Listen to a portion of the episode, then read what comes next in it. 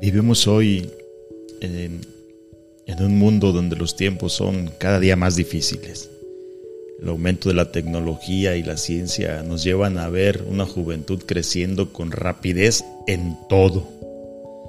Estos tiempos nos trae cada día más dificultades ya que se han adaptado más fácil a lo tecnológico que al consejo sabio. Las personas están más influenciadas y pendientes de las redes sociales que de compartir bien y con un toque de amor en familia. Las corrientes de los aires se contaminan de maldad, el afán por conseguir fama y dinero están llevando a la gente a hacer lo que sea. Simplemente por, tener muchos gustos, mm, muchos likes en las redes sociales, eh, ahora hay una opresión continua en los cuerpos físicos. Muchos se sienten agotados, incapaces y hasta desolados, ya que al verse imposibilitados de no poder competir, entran en un estado de depresión.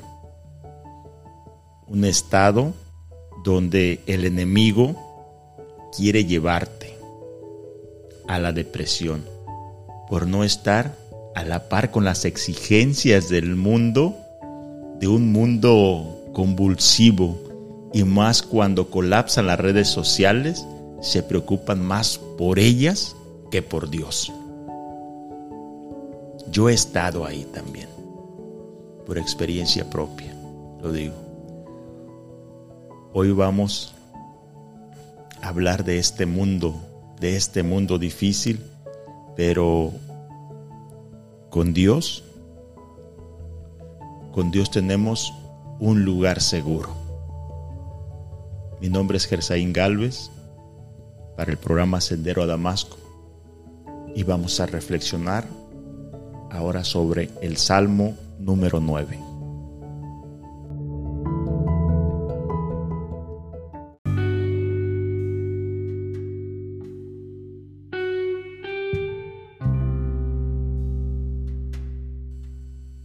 Quiero compartirte el Salmo número 9, del 7 al 10. Pero el Señor es rey por siempre, ha afirmado su trono para el juicio, juzgará al mundo con justicia, dictará a los pueblos justa sentencia. El Señor protege a los oprimidos, Él los protege en tiempos de angustia Señor, los que te conocen confían en ti, pues nunca abandonas a quienes te buscan. Y con esto quiero abrir una reflexión, una historia, un relato de lo grande y maravilloso que es el Señor en tiempos difíciles. Confía en Él, Él tiene el control.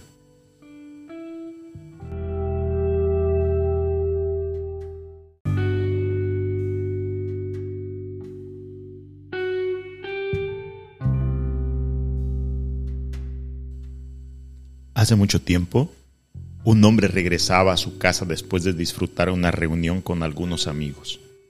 Mientras caminaba, revivía en su imaginación los agradables momentos que había disfrutado con ellos, pero también imaginaba la alegría que iluminaría el rostro de su esposa y de sus hijos cuando vieran los presentes que les llevaba, los cuales venían envueltos en una gran maleta.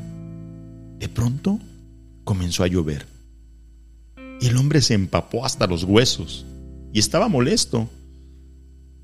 ¿Por qué le sucedía esto justamente a él y en ese mismo momento? Mientras continuaba quejándose de su mala fortuna, desde unos arbustos de junto al camino saltó un ladrón con un revólver desenfundado.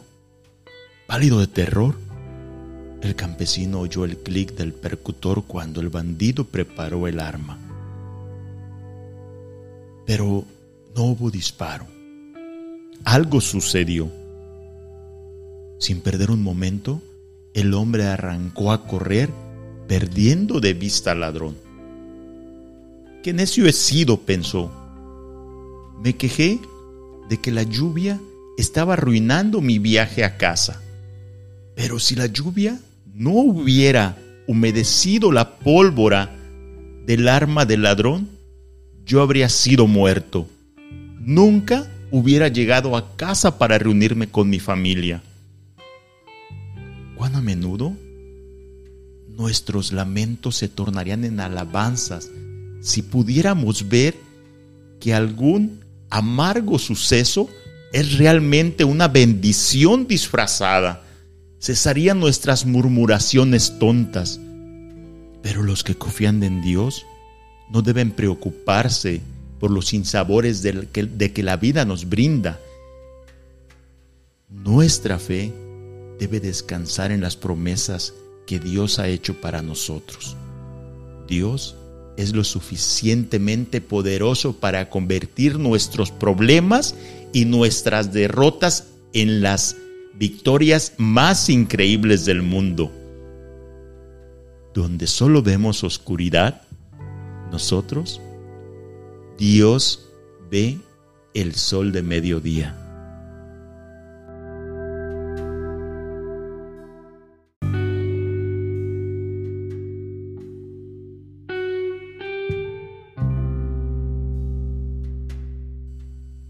los problemas, esos malos ratos que llegan a nuestras vidas y que la mayoría de las veces somos nosotros mismos quienes nos los buscamos o nos ahogamos en ellos.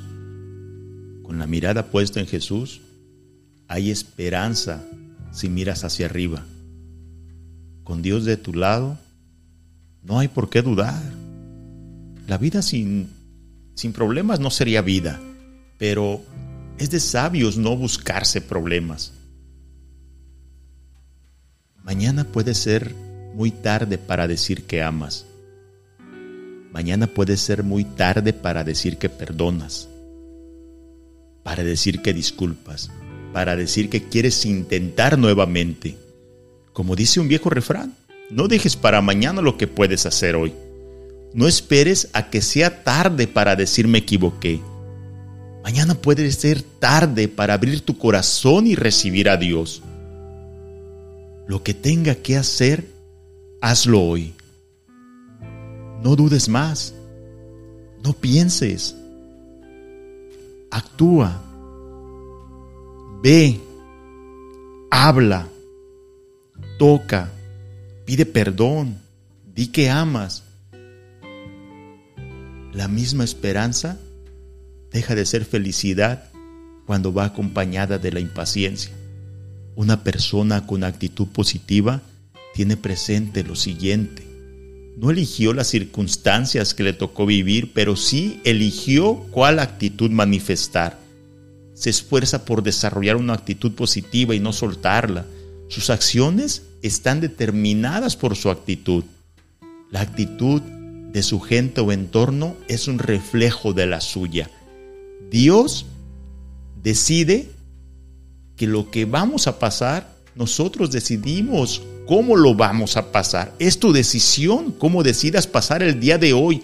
Es tu decisión si decides confiar en Dios para todos los asuntos de tu vida.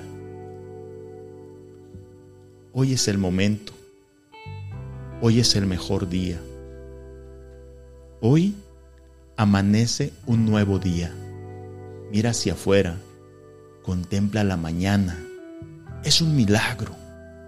La expresión del amor de Dios delante de las expectativas para este día. Escucha la voz de Jesús. Te mando un fuerte abrazo. Bendiciones para ti, para tu familia. El momento es hoy. Gersaín Galvez Sendero Damasco, Colima Capital. Buenas noches.